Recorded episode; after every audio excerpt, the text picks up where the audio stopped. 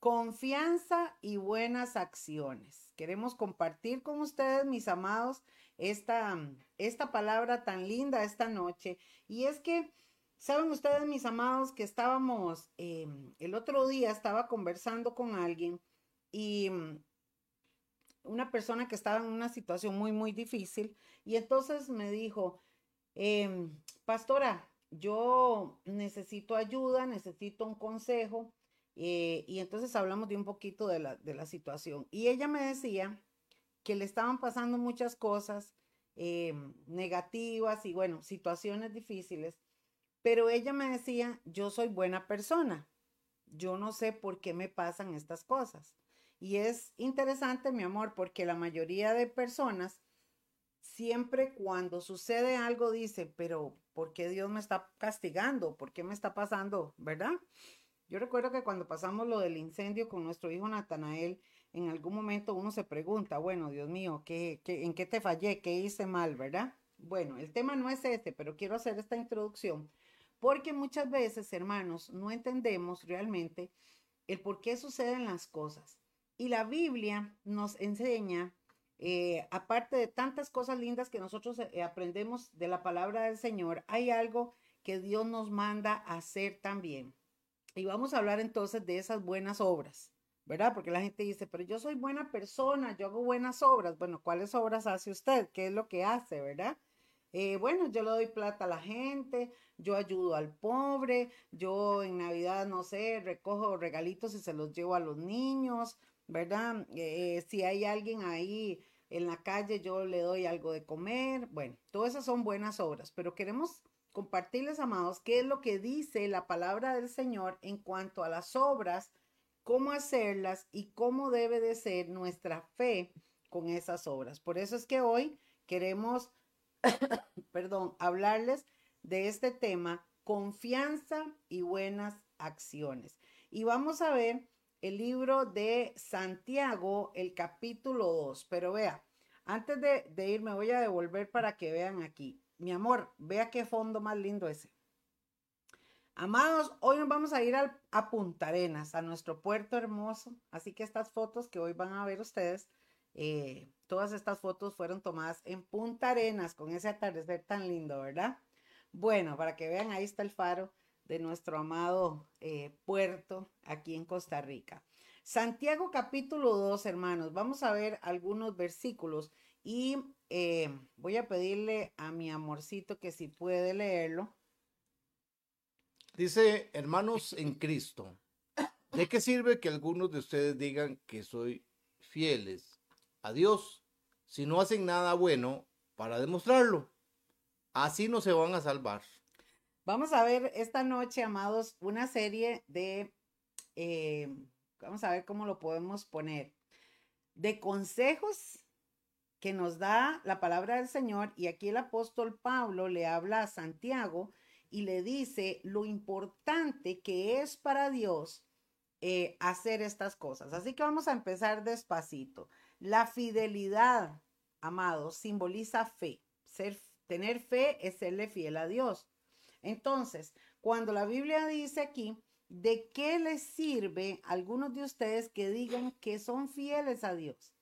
Si no hacen nada bueno para demostrarlos. La Biblia nos exhorta, mi amor, a que nosotros debemos de, de hacer buenas obras o de hacer demostración de que somos fieles a Dios. esto es muy interesante, ¿verdad? Porque la gente cree o tiene un concepto de que la fidelidad a Dios es ir a la iglesia, de que la fidelidad a Dios es, no sé, eh, decir yo soy cristiano, ¿verdad? O yo soy un, buen creyente, pero la fidelidad a Dios tiene evidencia en nuestra vida cotidiana, ¿cierto? Es como, como, como el testimonio que tenemos que dar. Pero serle fiel a Dios, y quizás es la parte, mis amados, importante de esta noche, serle fiel a Dios es poder entender que Dios pide de nosotros, Dios pide de ti que demuestres la fidelidad a Dios a través de ciertas, eh, a, través de ciertos hechos, ¿verdad? Entonces, Por eso aquí la palabra nos enseña de que Pablo le está diciendo, ¿de qué sirve que algunos de ustedes digan que son fieles? O sea, no funciona decirlo, sino demostrarlo. Me llama la atención, papi, que dice esta versión, si no hacen nada bueno para demostrarlo, así no se van a salvar. O sea, casi que está condicionando, ¿verdad? La salvación a, hechos reales, a, a manifestaciones, a demostraciones de que somos fieles a Dios. Ahora, aquí hay algo también importante, mi amor. A ver qué piensas. No es agradarle al hombre porque no importa lo que el hombre, porque hay gente que hace las cosas para que el hombre vea. Vean que yo sí soy bueno, vean que yo sí soy. Más nosotros los pastores nos topamos con muchísima gente que siempre busca la forma de demostrarnos de que son muy buenos cristianos, pero no es a nosotros realmente, sino a Dios.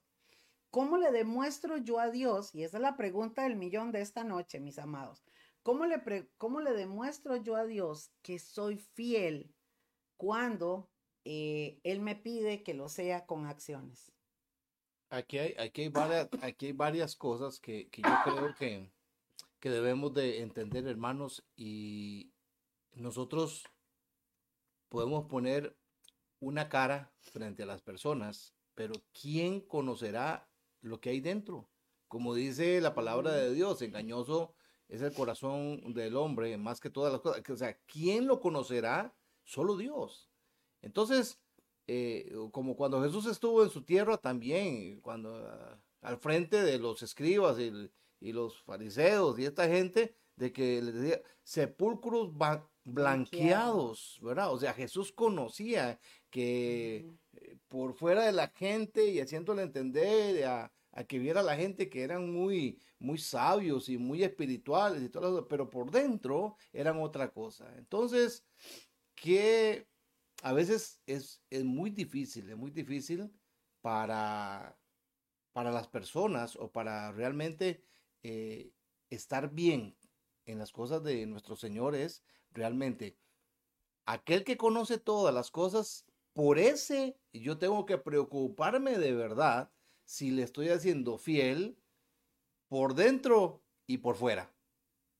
Que es muy importante, hermanos. Una cosa es que o sea, no nos engañemos a nosotros mismos de poder decir, es que yo soy bueno, es que hago cosas buenas, es que, o sea, pero si no realmente, si no le estoy demostrando al Señor que es lo más importante, ¿de qué me sirve a mí decir que soy cristiano, que soy buena persona, eh, si no tengo nada bueno para demostrarlo?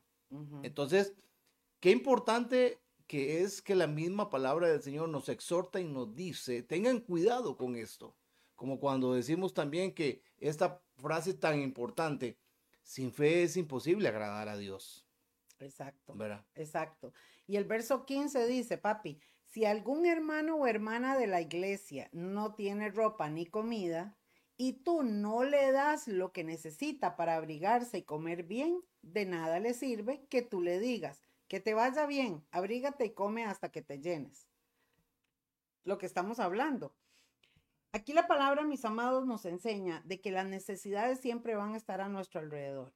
Y cuando uno aprende a dar incondicionalmente, amados, cuando uno da de corazón, de corazón, cuando uno ayuda, cuando da una milla más, eh, por ahí hay parábolas donde Jesús en algún momento por ejemplo, dice, creo que en el libro de Mateo, de un hombre rico que se acercó a Jesús y le dijo, Jesús, ¿qué tengo que hacer para ser salvo?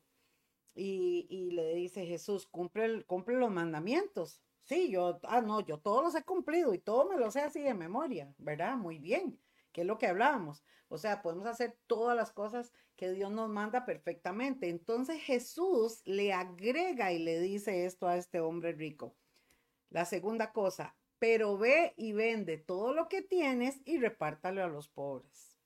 y hasta ahí llegó. Ahí le tocó el asunto, ¿verdad? ¿Por qué? Porque estamos acostumbrados o, según nosotros, a engañarnos a nosotros mismos, como dije al principio, ¿verdad? De poder eh, demostrarle a las personas de que somos así, pero realmente, realmente que seamos como Dios lo manda, ahí es donde tenemos que trabajar esa área fuertemente, ¿verdad?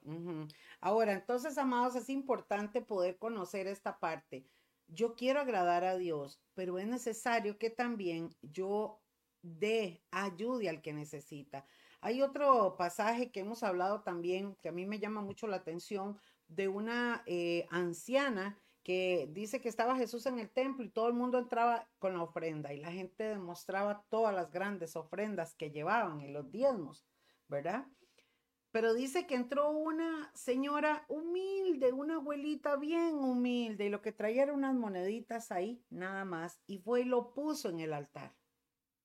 Dice que Jesús exaltó la actitud de esta, de, esta, eh, de esta viejita y le dijo a los demás que lo que ella estaba haciendo valía más para Dios que todo lo que los demás estaban haciendo. ¿Por qué? Porque quizás los demás estaban haciendo las cosas para que la gente viera. Hay gente que dice, yo voy a dar para sentirme bien conmigo mismo, para sentirme bien de que, ah, yo, que yo soy una buena persona, que yo ayudo. Pero es diferente la actitud, amados, cuando usted realmente tiene compasión por la gente, cuando usted siente la necesidad del otro, cuando usted se pone en la ropa de la otra persona, ¿verdad, papi? Que uno puede decir, o sea, realmente qué dolor. ¿Cuántas personas hoy en día, hermanos, realmente están en necesidad? ¿Cuánta gente en la calle? nos topamos. El otro día estaba mirando a una persona, un indigente en, en, la ciudad aquí de Heredia, y yo podía decirle a mi esposo, em, esta persona tiene toda una vida, tiene toda una, una historia de vida, quizás abusados desde niños, perdón, quizás eh, rechazados por sus padres. Les, en lugar de heredarles amor a estas personas, les heredaron rechazo, les heredaron vicios, les heredaron una serie de maldiciones y están en las calles. Y amados, ¿Qué compasión tendría Jesús si anduviera por la calle viendo a estas personas? ¿Se acercaría Jesús a ellos? ¿Se acercaría a Dios, Jesús, a ver cómo les ayuda? Claro que lo haría Jesús. Y si nosotros nos llamamos cristianos, debemos también hacer esas cosas. Entonces, hermanos, hay gente que dice, pastor, yo quiero servirle a Dios porque yo necesito hacer algo para el Señor, pero lo que quieren tal vez es muchas veces tener un puesto en la iglesia para que la gente vea que realmente es un gran siervo. Pero yo creo que el siervo más fiel a Dios sería que, el, que aunque nadie se dé cuenta, pero Dios sí ayuda al necesitado, va al indigente, va a los huérfanos, va a las viudas. Porque hermanos, eso es lo que realmente Dios pide de cada uno de nosotros. ¿Están conmigo? Entonces, amados, vivimos tiempos difíciles, hay mucha necesidad y quizás no podemos darles a todos. Jesús dijo, a los pobres siempre tendréis. No tenemos tal vez para darle a todos. Aquí a nosotros nos llegan muchísimas personas y tratamos de ayudarles a todos, pero bueno, no, no somos instituciones, digamos, de, beneficencia social, entonces no, no nos alcanza para ayudarles a todos.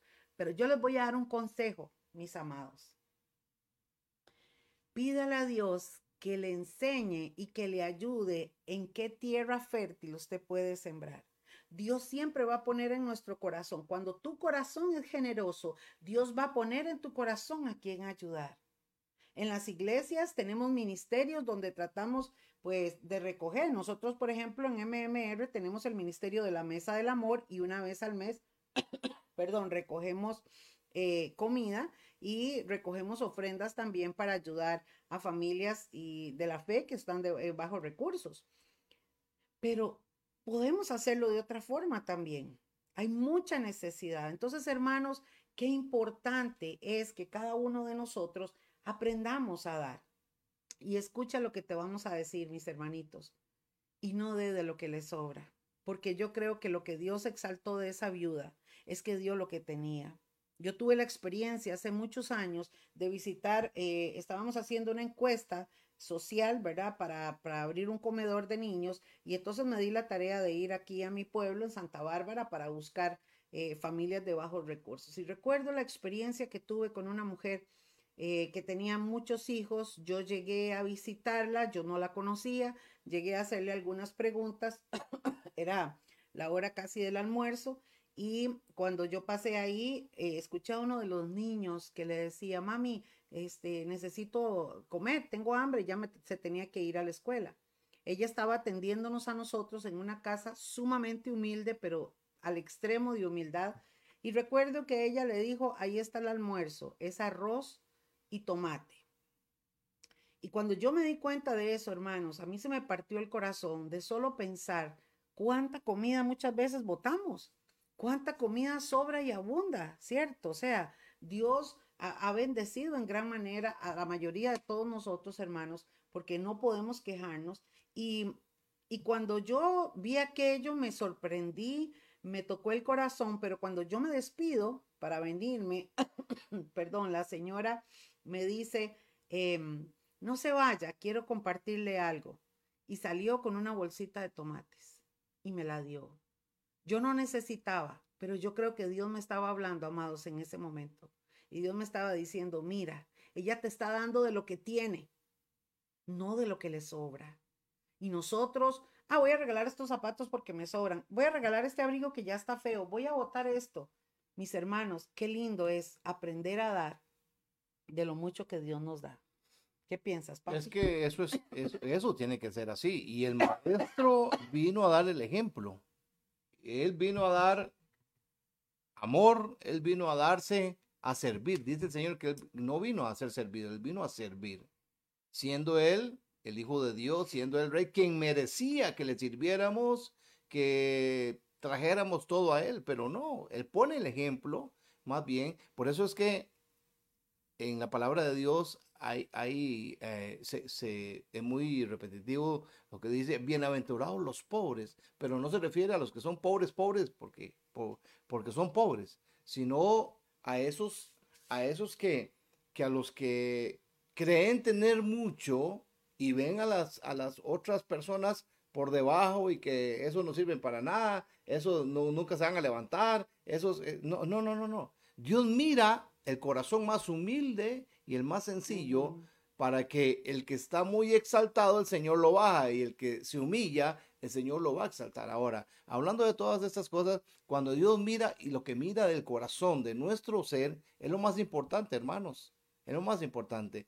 No estamos hablando de que eh, es malo ser prosperado. No, todo lo contrario. Dios quiere prosperar a todo el mundo. Dios quiere que todos estemos bien en un nivel porque somos hijos de Dios y los hijos de Dios tenemos que estar bien en todo sentido en todo aspecto, hermanos. Pero cuando hemos recorrido eh, situaciones difíciles, cuando no todo ha sido de prosperidad, ¿verdad? Por eso en las buenas, en las malas, en la pobreza o en la prosperidad, siempre hay que estar agradecidos con Dios y demostrar realmente de que aún en la escasez podemos sacar de lo que no tenemos a veces para dar, para sembrar. Y eso es lo que pide el Señor. Esa es la actitud de un hijo de Dios, de un cristiano, que ni aún teniendo podemos hacer el esfuerzo para ayudar a aquel que está necesitado. Claro, ahora mi amor, Hablamos quizás de la parte económica, de cómo ayudar y bendecir a las personas, pero hay muchos ejemplos. Por ejemplo, eh, Jesús, en el tiempo de Jesús, la gente usaba unas túnicas que eran unas como unas capas, ¿verdad? Y ellos generalmente las usaban y entonces si tenían que quedarse en, no sé, en algún lugar, la cogían y la, para sentarse, ¿verdad? Hay un pasaje donde Jesús dice este consejo no lo voy a tocar así porque no tenemos chance de presentarles, pero dice así, más o menos, em, si tu hermano te pide una capa, dásela. Y si tu hermano necesita que tú le ayudes a caminar, a jalar una carga una milla, camina dos con él. Yo veo la Biblia también a un Pedro y a un Juan, discípulos de Jesús, que un paralítico les pide plata. Ellos no tienen dinero para darles pero le dan una palabra, le dan una oración. Ser sembradores, ser fieles a Dios, requiere, hermanos, de acciones donde nosotros miremos a las almas con misericordia, miremos a las personas con la necesidad que tiene. Y entonces, si no tenemos comida para darle, yo le puedo dar una palabra de aliento, yo puedo orar por esa persona. Pero si usted tiene la oportunidad, hermanos, de ayudar a la viuda, de ayudar al huérfano, de gente alrededor que está en pobreza, que necesita, es el momento de hacerlo. Esa es la obra de Dios, esa es la misión, hermanos, esa es la verdadera religión. Así dice la palabra. ayudar a los pobres y a las viudas. Entonces, la palabra de Dios nos va enseñando y por eso este programa La Iglesia en tu casa, hermanos, es tan lindo porque podemos aprender de la palabra del Señor y usted está en la comodidad de su casa. Vea también lo que dice el versículo 17. Lo mismo pasa con la fidelidad a Dios. De nada nos sirve decir que le somos fieles si no hacemos nada que lo demuestre. Esa clase de fidelidad está muerta. Pablo está hablando aquí, amados, de que decir que somos fieles a Dios sin actuar en nuestra vida está mal. Una cosa sin la otra no funciona. ¿Estamos?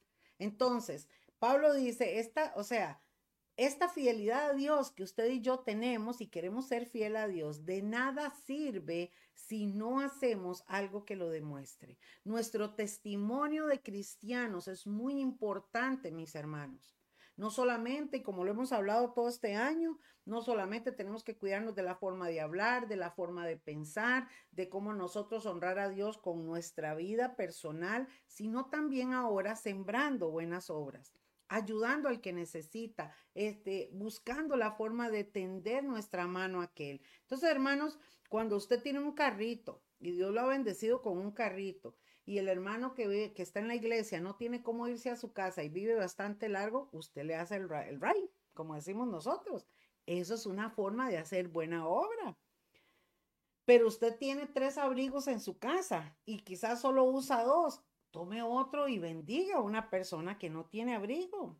Porque hermanos, lamentablemente somos consumistas, compulsivos, ¿verdad? Compradores compulsivos, consumistas, y entonces nos llenamos de chunches y de tiliches y estamos hasta las orejas, como dicen, ¿verdad? De cosas, y entonces, como le digo, ahí se van oxidando, ahí se van guardando, se van llenando de moho, de polvo. No, lo peor de todo es que es que decimos cuando tenemos chunches, porque son chunches, chunches viejos que nos sobran y las tenemos ahí para que las arañas hagan nido y las cucarachas.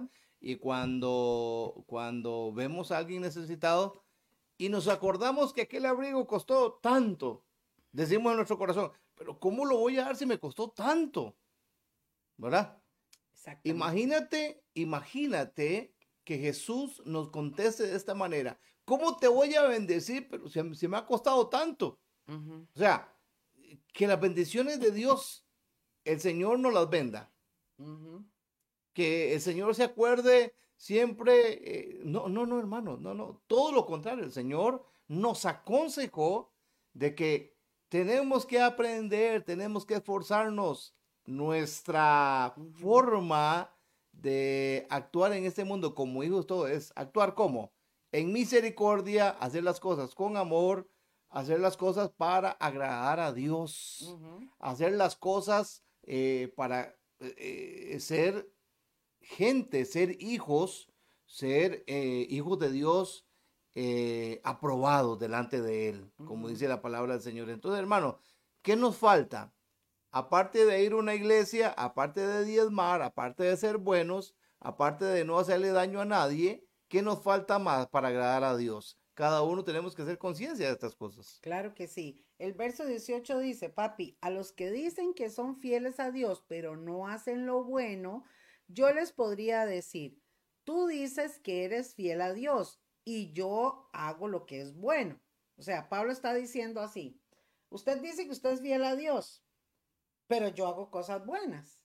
Entonces, dice, demuéstrame que es posible ser fiel a Dios sin tener que hacer lo bueno.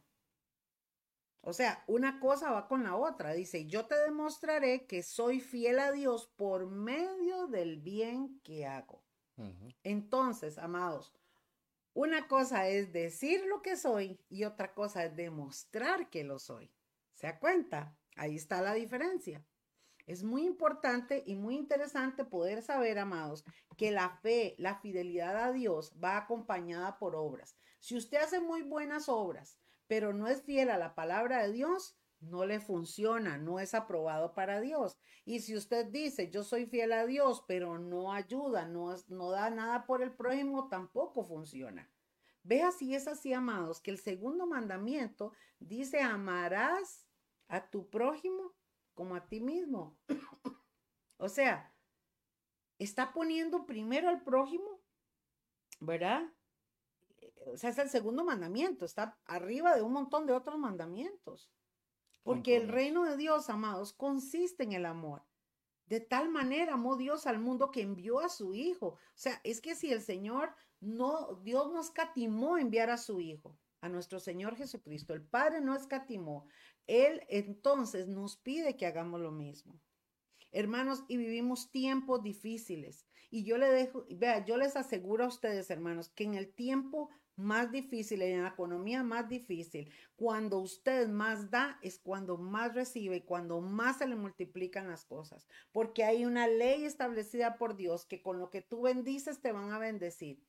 Entonces, cada, cada siembra que tú haces va a ser una cosecha en abundancia. Y la bendición, hermanos, no solamente es para tu vida, sino para toda tu casa también. Así lo dice la palabra.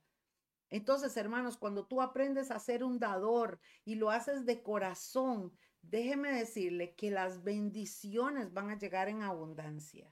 Porque hay gente que dice, ay, yo veo que esa persona prospera. Mire, yo conozco ricos que son tacaños, que el dinero no les deja dormir, que la gente vive en pleitos y en discusiones, un montón de cosas. Que uno dice, ¿para qué confites en el infierno? Como decía mi abuelita. Pero he visto gente prosperada. Que algunos dicen, ah, esos son unos ricos. No, pero es que la prosperidad es otra cosa. ¿Por qué? Porque tienen bendición de Dios, porque la bendición de Dios es la que enriquece y no añade tristeza con ella. Pero conozco gente, hermanos. Yo tengo una familia, conozco una familia que vive sumamente bien. Los dos trabajan, tienen unos salarios muy buenos, tienen una casa lindísima, carro del año, etcétera pero ellos no son ricos ahora o no son prósperos ahora. Hace muchos años, eh, perdón, no solo ahora, o sea, hace muchos años comenzaron de cero. Pero si hay algo que ha destacado a esta familia y que yo lo he visto a lo largo de los años, es que ellos son de dar y de bendecir. Yo he visto a la señora que no va a decir, ay, me sobró esta bolsa de arroz, este, este, estos frijolitos para llevarlos a ayudar. No, ella saca de lo que tiene, aunque se quede sin nada. Ella dice, yo voy a ir a bendecir y voy a ir a ayudar. Mañana el Señor suplirá. Así comenzaron estas personas. A sus hijos, hermanos, les han enseñado a regalar sus juguetes y aún nuevos. Cuando ven una necesidad, agarra ese juguete y vaya. Y han enseñado a sus hijos. Y hoy por hoy sus hijos crecieron y he visto la abundancia y sobreabundancia en este hogar. Y eso me ha demostrado a mí realmente lo que dice la palabra. El que siembra va a recoger y es necesario, amados, que entendamos esto. Y es tan hermoso sembrar, bendecir, ayudar. Por eso la importancia de orar para que el Señor nos bendiga. Entonces, amados, y bendecir a otros. ¿Qué dice Pablo aquí? Una cosa sin la otra no funciona. Usted puede decir que tiene fe, pero si no tiene obras, no funciona. Y si tiene obras y no tiene fe, tampoco funciona, ¿verdad? dice el verso 19. ¿Tú crees que existe un solo Dios? Muy bien, pero hasta los demonios creen en Él y tiemblan de miedo. No seas tonto. Debes aceptar de que nada te sirve decir que eres fiel a Dios y confiar en Él si no haces lo bueno. Qué, qué garrotazo, ¿verdad? ¿Ah? Estos pasajes, hermanos, cuando yo los estudio, yo siempre digo, wow, de verdad que eh, Dios nos confronta, la palabra de Dios nos confronta a todos, hermanos. Y esta versión, perdón, traducción lenguaje actual, me gusta mucho porque es muy clarita, ¿verdad? O sea, nosotros podemos decir, sí, yo creo en Dios, yo sé que Dios existe. ¿Y qué dice aquí? Sí, pero el diablo también cree y sabe que Dios existe. Pero escuchen esto, amados, y vos siempre lo decís, papi. Una cosa es creer en Dios, que sí, yo creo que Dios existe, y otra cosa es creerle a Dios lo que él dice y yo ser hacedora de esa palabra. ¿Se dan cuenta? Esa es la situación. Yo sé que Dios existe, pero yo también creo en su palabra, en su mandamiento, en lo que Él nos pide. Y por eso es que aquí no basta en decir yo creo en Dios. Hay tantas personas allá afuera y, y amigo y amiga que me escucha. Hay mucha gente que dice yo creo en Dios, pero eso no basta para Dios. Necesitamos creer a su palabra, necesitamos reconocer lo que Él nos enseña, lo que Él nos dice y vivir conforme a su voluntad. Hay algo, hay, algo importante del, versículo y del punto eh, eh, que pasamos ahora. Hermanos, y todos los que nos están escuchando, piensen esto. Mucha gente o tenemos el error a veces de que o pensamos o tenemos en nuestra mente de que eh, la prosperidad y queremos la bendición de Dios siempre viendo las cosas materiales, pensando en las cosas materiales, sea dinero, cosas materiales, eh, quiero ser rico, eh, quiero tener el mejor carro, como estamos hablando ahora. Pero hermanos, ¿te has puesto a pensar por un momento que hay otras riquezas que tal vez se nos olvidan y es el hecho de que tú tengas salud, el hecho de que toda tu familia esté bien, el hecho que la familia sirva a Dios, esas riquezas son las mejores, esas cosas, esas bendiciones y esa prosperidad que tú debes de tener o hay en tu hogar es la mejor riqueza que puedes tener en tu vida. Tener salud, que puedas comer, que puedas hablar, que puedas caminar, que puedas trabajar, que puedas bendecir, que puedas ver a tus hijos bien, que puedas tener una familia eh, completa, bendecida. Es la mejor riqueza, la mejor prosperidad, lo mejor que puedes pedirle al Señor. Las añadiduras vienen por el orden que tiene que haber, la bendición, la em, ser obediente al Señor, esas son las añadiduras, hermano, porque cuando el Señor bendice,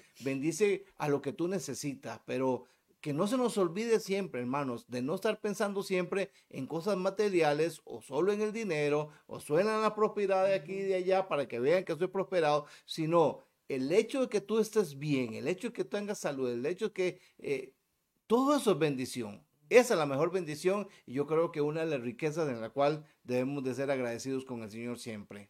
Amén, así es. Y también, amados, hablando de buenas obras, qué importante es poder nosotros pedirle a Dios sabiduría. Eh, voy a hablar de este tema eh, para que ustedes también tengan claro esto, por si alguno se lo está preguntando. Bueno, pastora, yo em, de ahí a todos los indigentes que me piden plata les doy, porque algunos lo que la utilizan o la mayoría es para consumirlo, un ejemplo. De ahí la importancia, amados, de pedirle a Dios sabiduría, porque tal vez esta persona lo que necesita es comida, no necesita dinero, o tal vez lo que necesita no es ni comida ni dinero, sino oración. Porque acabamos de leer que si el hermano tiene frío, pues que hay que darle un abrigo, que si tiene hambre hay que darle de comer. En la iglesia lo acabamos de leer.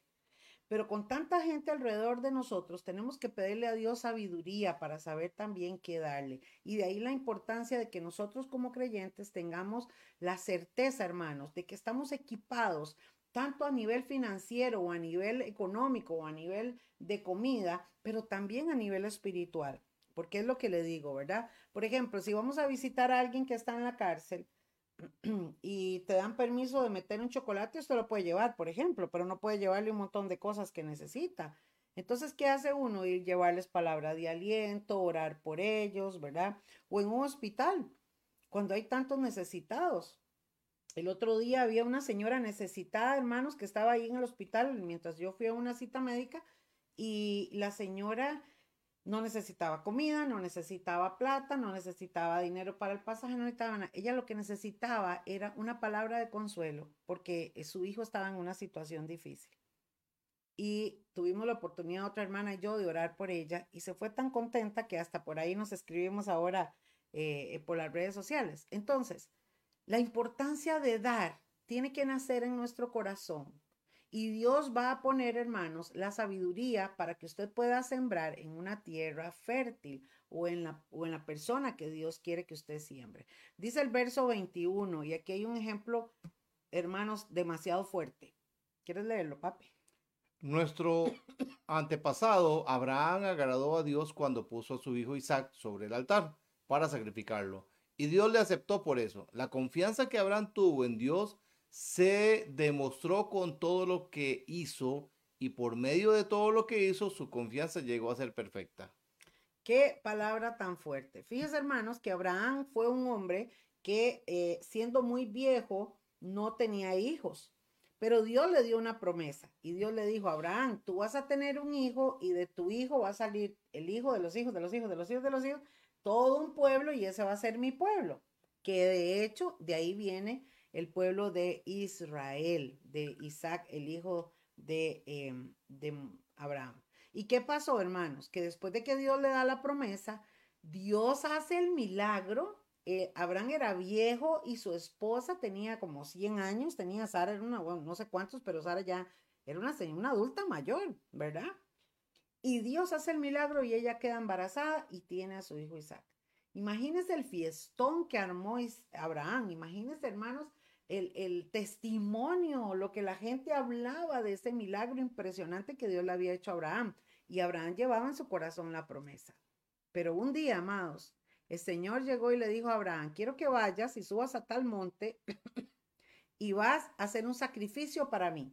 En ese tiempo ellos tomaban un cordero y hacían un altar, ponían fuego, ponían el animalito y hacían un sacrificio, lo mataban y había un derramamiento de sangre y era exactamente la forma en que ellos le decían a Dios, Señor, este es un sacrificio para ti. Es un ritual y algo que, bueno, en otra ocasión lo podemos hablar, pero esa era la forma en que ellos lo hacían. Y cuando Abraham llega al lugar, arma todo lo del altar y se lleva a su hijo Isaac y comienzan a buscar a ver dónde va a ser, el, dónde van a poner el, el ¿cómo se llama? El corderito para ahí. Y el Señor le dice a Abraham, vas a sacrificar a tu hijo. Usted se puede imaginar lo que pudo pensar Abraham. O sea, Dios mío, me lo diste, me lo prometiste y ahora me lo quitas. Yo recuerdo que esta palabra ha sonado en mi corazón desde que yo viví lo de Natanael en el incendio, ¿verdad? Que, he visto, por ejemplo, en algún momento las personas quejándose y llorando que por qué Dios me lo dio y después me lo quitó. Pero realmente Dios prueba nuestro corazón, amados, y lo prueba como el oro, y Él es Dios. Y Dios entonces le pide a Abraham. Y Abraham, hermanos, no renegó, no se enojó con Dios. Dice la palabra que él simplemente fue obediente. Probablemente lloró, tuvo un luto, la pasó de lo peor, pero cuando alistó todo, iba a sacrificar a su propio hijo. Amados, Dios le dice a Abraham, espera, no le hagas nada al muchacho. Y apareció el cordero del sacrificio. Y dice la Biblia, escuche, que Dios exaltó a Abraham y dice, la confianza que Abraham tuvo en Dios se demostró con todo lo que hizo y por medio de todo lo que hizo su confianza llegó a ser perfecta. Dios llegó a decir, de verdad que Abraham me ama, de verdad que Abraham es obediente, de verdad que yo estoy en primer lugar en el corazón de Abraham porque Abraham, o sea, iba a sacrificar a su propio hijo, no renegó contra mí. Dios es justo, amados. Y cuando Dios permite que pasemos pruebas y situaciones difíciles, eh, ¿quién más que nosotros, verdad, papi, con lo que vivimos con Natanael? Pero Dios es perfecto, Dios es bueno, Dios es soberano y Dios sabe por qué hace las cosas. Pero aquí, hermanos, muchas veces Dios prueba nuestro corazón para ver si nuestra fidelidad a Él realmente es. Y hay gente que cree que Dios tiene la obligación de tenerlo en el estatus más grande, de tenerlo bendecido, lleno de todo, y no le puede pasar nada porque en el momento en que algo le pasa o algo le falta, entonces se enojan con Dios. Y la cosa no es así, ¿verdad, mi amor? Entonces, aquí hay un gran ejemplo de lo que dice la Biblia con Abraham, y dice el verso 23. Así se cumplió lo que dice en la Biblia. Abraham confió en la promesa de Dios y por eso Dios lo aceptó. Fue así como Abraham se hizo amigo de Dios. ¿Qué cree usted, papi? definitivamente, eh, para que el Señor nos diga, eres mi amigo. O sea, o sea, hermanos, esto tiene que, esto es de mucho peso, ¿verdad? Eh, de todo lo que hemos hablado, de toda esta situación y de cómo eh, vivimos para el Señor, hermanos, a veces tenemos que tener, yo, yo, yo siempre estoy, estoy diciendo, hermano, hagamos un alto en nuestra vida, hagamos un alto por un momento, examinémonos, examinemos por un momento si realmente estamos agradando al Señor en esto, en esto y en esto, ¿verdad? A veces no nos damos cuenta y eh, el enemigo empieza a trabajar a ver cómo nos, nos, nos nos hace, nos, nos quiere desviar de, de la visión, del caminar, de las cosas que tenemos en Dios y no nos damos cuenta de que vamos por otro camino, por otro sendero. Tenemos que fijar nuestra mirada en el Señor, hermanos. Poner la confianza total en el Señor, que lo que Dios te da, las promesas que Dios tiene para ti son fieles y verdaderas para tu vida. ¿Qué cuesta, hermanos? ¿Qué cuesta volver nuestro corazón, nuestra vida, nuestra mente, ser fiel a Dios? No cuesta, hermanos, nada. Simple y sencillamente es hacer su voluntad, que es hacer la voluntad de Dios. Hermano, en todo lo que el Señor nos enseñó. Trabajemos, actuemos con misericordia, hagamos las cosas con amor, amemos al prójimo. La regla de oro, ¿qué es la regla de oro? Lo mismo que tú le haces a las personas, que esas le hagan lo mismo de lo que tú haces a ellas, que ellos hagan lo mismo para ti. Así que hermanos, actuemos bien para ganar el favor de Dios en todas las cosas. Amén. Aquí hay algo muy lindo, amados, y es la palabra confianza. Abraham confió en la promesa de Dios. Entonces, aunque Abraham estaba en la situación más difícil, confió y recordó que Dios le había dicho a Abraham, yo voy a estar contigo. Abraham recordó que Dios le había dicho, yo voy a traer una generación de tu, de tu hijo, voy a sacar un pueblo de ahí.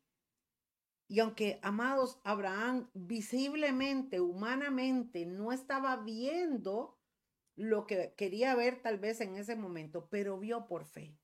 Y es que no vemos las cosas, eh, amados, no vemos las cosas por vista, sino por fe. Ahí es donde entra la fe llamando las cosas que no son como si fuesen. Como yo digo, ¿verdad? La fe es un hecho, ¿cómo es? La fe es un hecho, ya se me olvidó, ah, como lo decía, la fe es dar por hecho un hecho para que sea hecho, ya me acordé, sí. La fe es dar un hecho para que sea hecho. O sea, la fe, dice la palabra, que es la certeza de lo que se espera y la convicción de lo que no se ve. Entonces, amados, en palabras ticas, Usted tiene que aprender a ver las cosas por fe y creerle a Dios.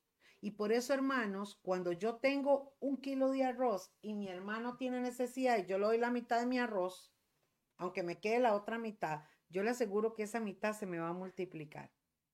Porque yo he creído en la palabra de Dios que dice que no he visto justo desamparado ni su simiente que mendigue pan. Y la Biblia dice, Jehová es tu pastor y nada te va a faltar.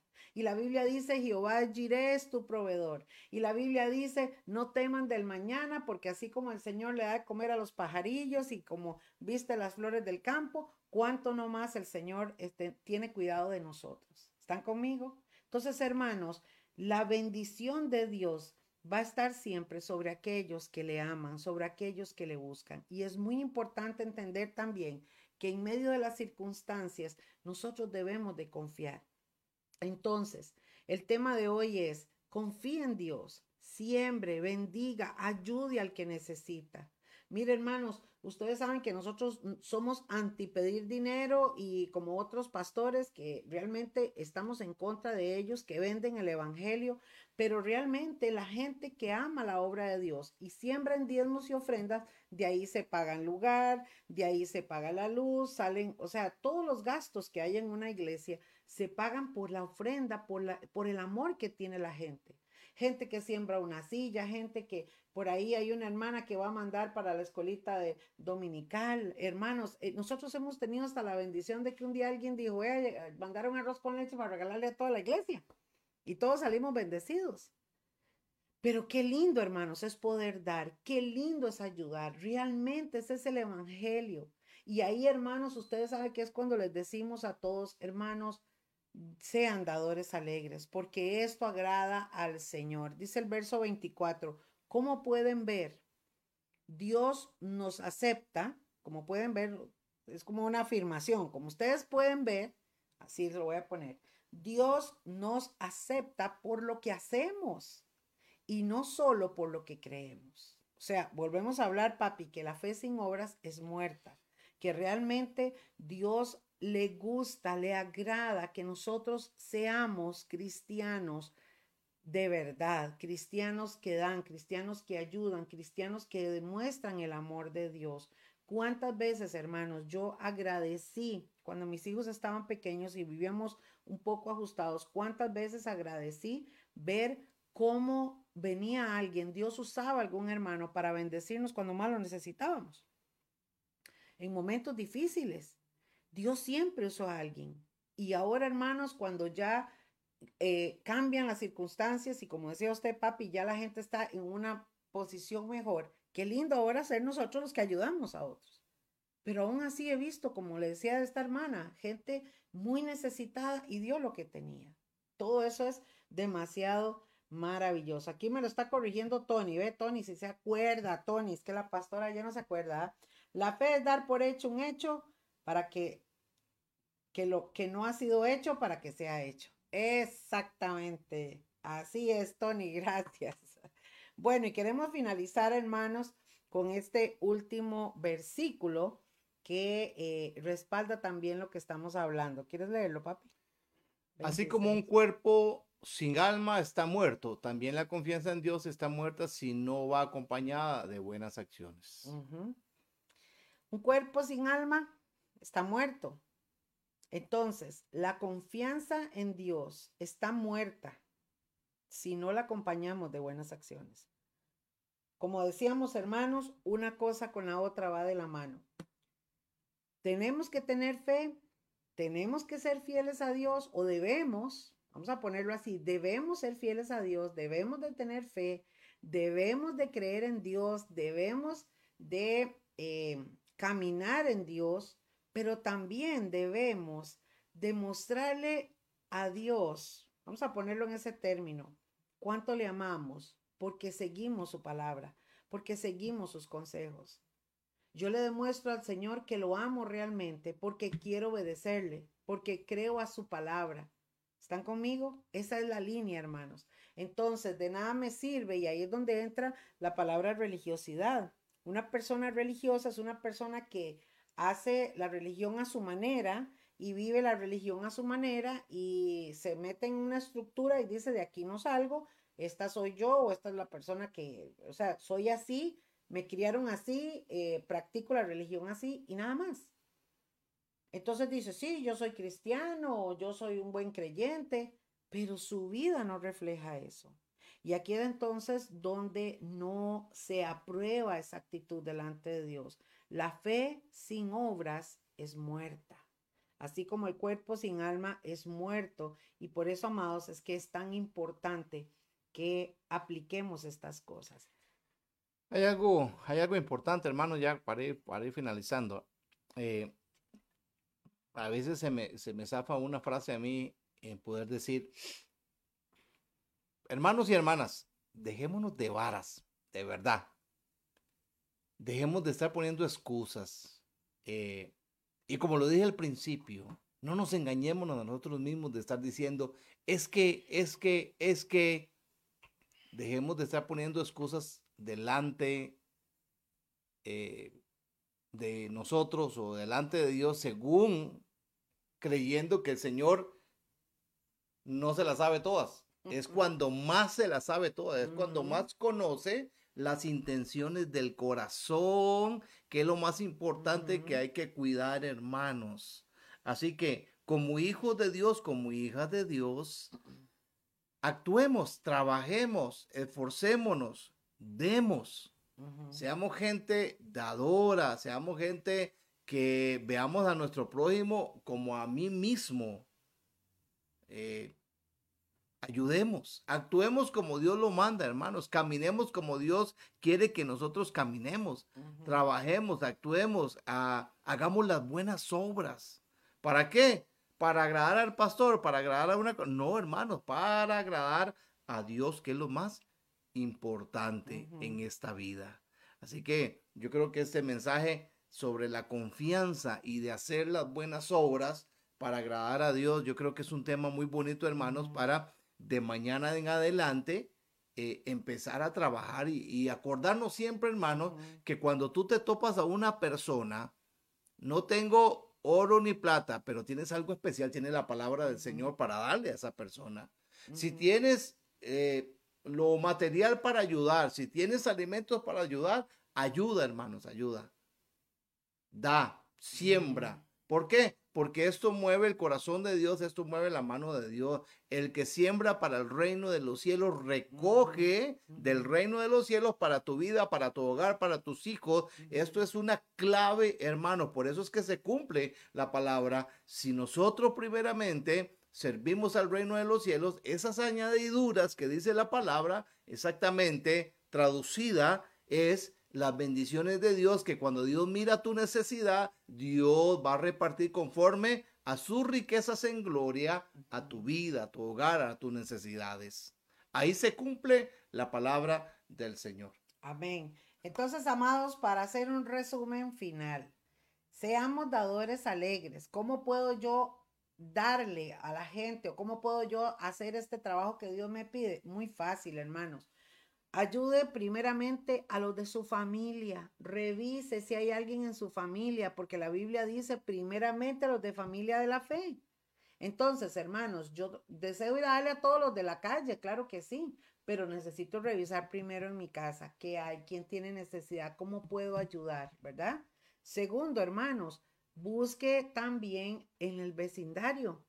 Yo tengo hermanos aquí que son espectaculares. Yo tengo una hermana que cada diciembre va y empieza a buscar y arma unos diarios y va y busca a las personas más necesitadas y va y los bendice. Conozco otra persona que va y busca útiles escolares y cuando llega a la entrada a clases busca familias que tienen tantos niños y bajos recursos y les ayudan. O también, hermano, usted puede buscar lugares de confianza eh, o en iglesias donde usted sabe que están ayudando a los demás, vaya y siempre, vaya de para que den a otros. Cuando hubo el terremoto de Limón hace muchos años atrás, yo recuerdo que todo el pueblo se volcó, todo el país se volcó a mandar cosas porque pobrecitos, la gente se, se solidarizó. Cuando vinieron inundaciones eh, por el huracán Otto, la gente se solidarizó. Pero pasado el evento, ya no se acuerdan más. La gente está ensimismada, solo vive para sí mismo, acumulando, acumulando, acumulando, y yo quiero más, y hay una, eh, eh, una ansiedad insaciable de querer y querer y querer, hermanos. Y eso a Dios no le agrada. El punto es que si tú crees en Dios y crees a la palabra, entonces bendice, ayuda, sé un dador alegre. Pídele a Dios sabiduría donde tengo que sembrar. Como decía mi papá antes, siembra en tierra fértil, hermanos. Hay gente, mira, hay gente en mi vida que desde que yo comencé a bendecirle, Dios me bendice a mí el doble porque esa persona necesita, es una persona eh, eh, eh, especial para Dios. Entonces, hermanos, ese es nuestro consejo esta noche. Queremos finalizar, orar por la gente que está con nosotros. Señor, te damos gracias, gracias por la oportunidad nuevamente que nos da, Señor, y de estar acompañado con tus hijos y con tus hijas, Señor, con todos los que están conectados ahora, Señor, en esta transmisión. Pedimos la bendición especial, Señor, sobre cada uno de ellos, sobre cada hogar. Gracias por enseñarnos, Señor, también y hacer conciencia, hacer un alto en nuestra vida y poder decir, Señor, gracias, porque si realmente confiamos en ti, Señor, y queremos ser fieles a tu palabra, Señor, y ser obedientes, Señor, a lo que tú nos has dado, ayúdanos, Señor, danos las fuerzas, danos la sabiduría, danos el entendimiento, Señor, todo, para seguir adelante, Señor, y actuar y hacer las cosas, Señor, de bien para agradarte solo a ti, Señor. Muchas gracias porque tú conoces, Señor, eh, nuestras intenciones. Gracias, Señor, por a través de tu Espíritu que nos ayuda, Señor, y nos aconsejas de cómo hacer las cosas para el agrado tuyo, Señor.